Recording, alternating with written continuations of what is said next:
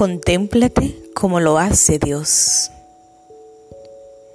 En la palabra de Dios, en el libro de jueces, capítulo 6, versículo 12, encontramos las siguientes palabras.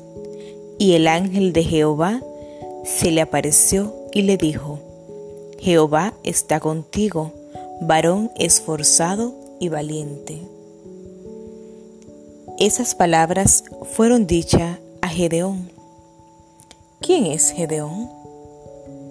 Te cuento. Gedeón llegó a ser un poderoso soldado en el ejército del Señor. A los ojos de Dios, aquel juez de Israel era un hombre intrépido, una persona de una extraordinaria valentía. Sin embargo, Gedeón no tenía el mismo concepto de su propia vida.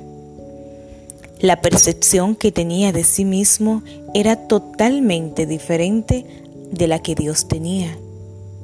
Cuando el ángel le dijo, ve con esta tu fortaleza y salvarás a Israel. Gedeón quedó atónito con lo que estaba escuchando y respondió, Ah, Señor mío, ¿con qué salvaré yo a Israel? He aquí que mi familia es pobre en Manasés, y yo el menor en la casa de mi padre. ¿Te has preguntado por qué Gedeón pensaba de esa manera? Fíjate, es posible que fuera por humildad genuina, pero también es posible que las circunstancias por las que atravesaban él, su familia y su pueblo determinaran su manera de pensar. El concepto que los madianitas tenían de los israelitas influía en las creencias de Gedeón. Habían afectado su vida y su forma de verse, que éste se veía como lo veían sus enemigos, como una persona derrotada, pobre, un esclavo. Sabes, Gedeón era como muchos de nosotros, quizás como tú, quizás como yo.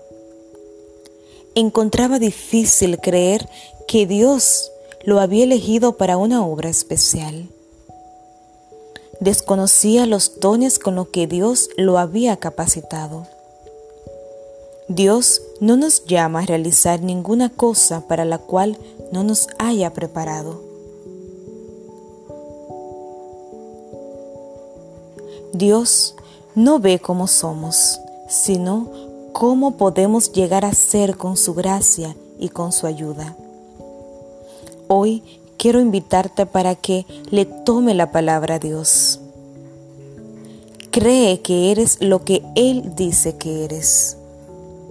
Si Dios te dice que eres un santo, entonces cree que eres un santo y vive y anda como un santo.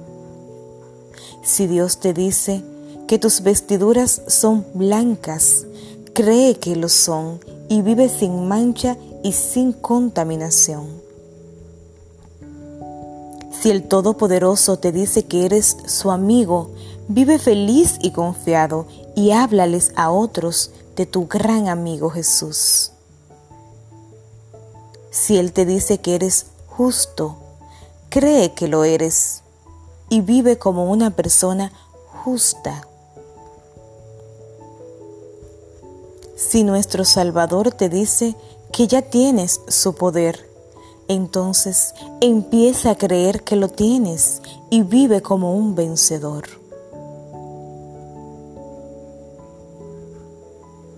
No escuches a las personas que te dicen que no tienes capacidad para hacer las cosas que Dios te pide que hagas. No te en las circunstancias, en los afanes de la vida, en las pruebas que se nos presentan a cada momento. Si lo hacemos, nunca seremos capaces de realizar ninguna cosa de la que Dios entiende que tú y yo somos capaces de hacer. Es importante que hoy comencemos a vernos tal como Dios nos ve. Personas valientes, llenos de coraje, audaz, poderosos. La elección es nuestra. Está en nuestras manos elegir si queremos ser lo que Dios ve que nosotros podemos ser. Lo que para nosotros pareciera imposible, pero para Dios no, no son imposibles, porque Él puede hacer cosas sobrenaturales en nuestras vidas. Necesitamos aprender a vivir hoy la vida abundante que Dios tiene para cada uno de nosotros. Mientras nuestro Redentor peregrinaba en este mundo, nos dijo que Él había venido precisamente para que tuviéramos vida y para que la tuviéramos en abundancia. Entonces, empecemos a creer en esas palabras. Empecemos a dar por sentado que Él vino para que tú y yo viviéramos plenamente, para que viviéramos en abundancia la vida que Él ve que nosotros podemos vivir. Aprendamos a creer, porque al que cree, todo le es posible.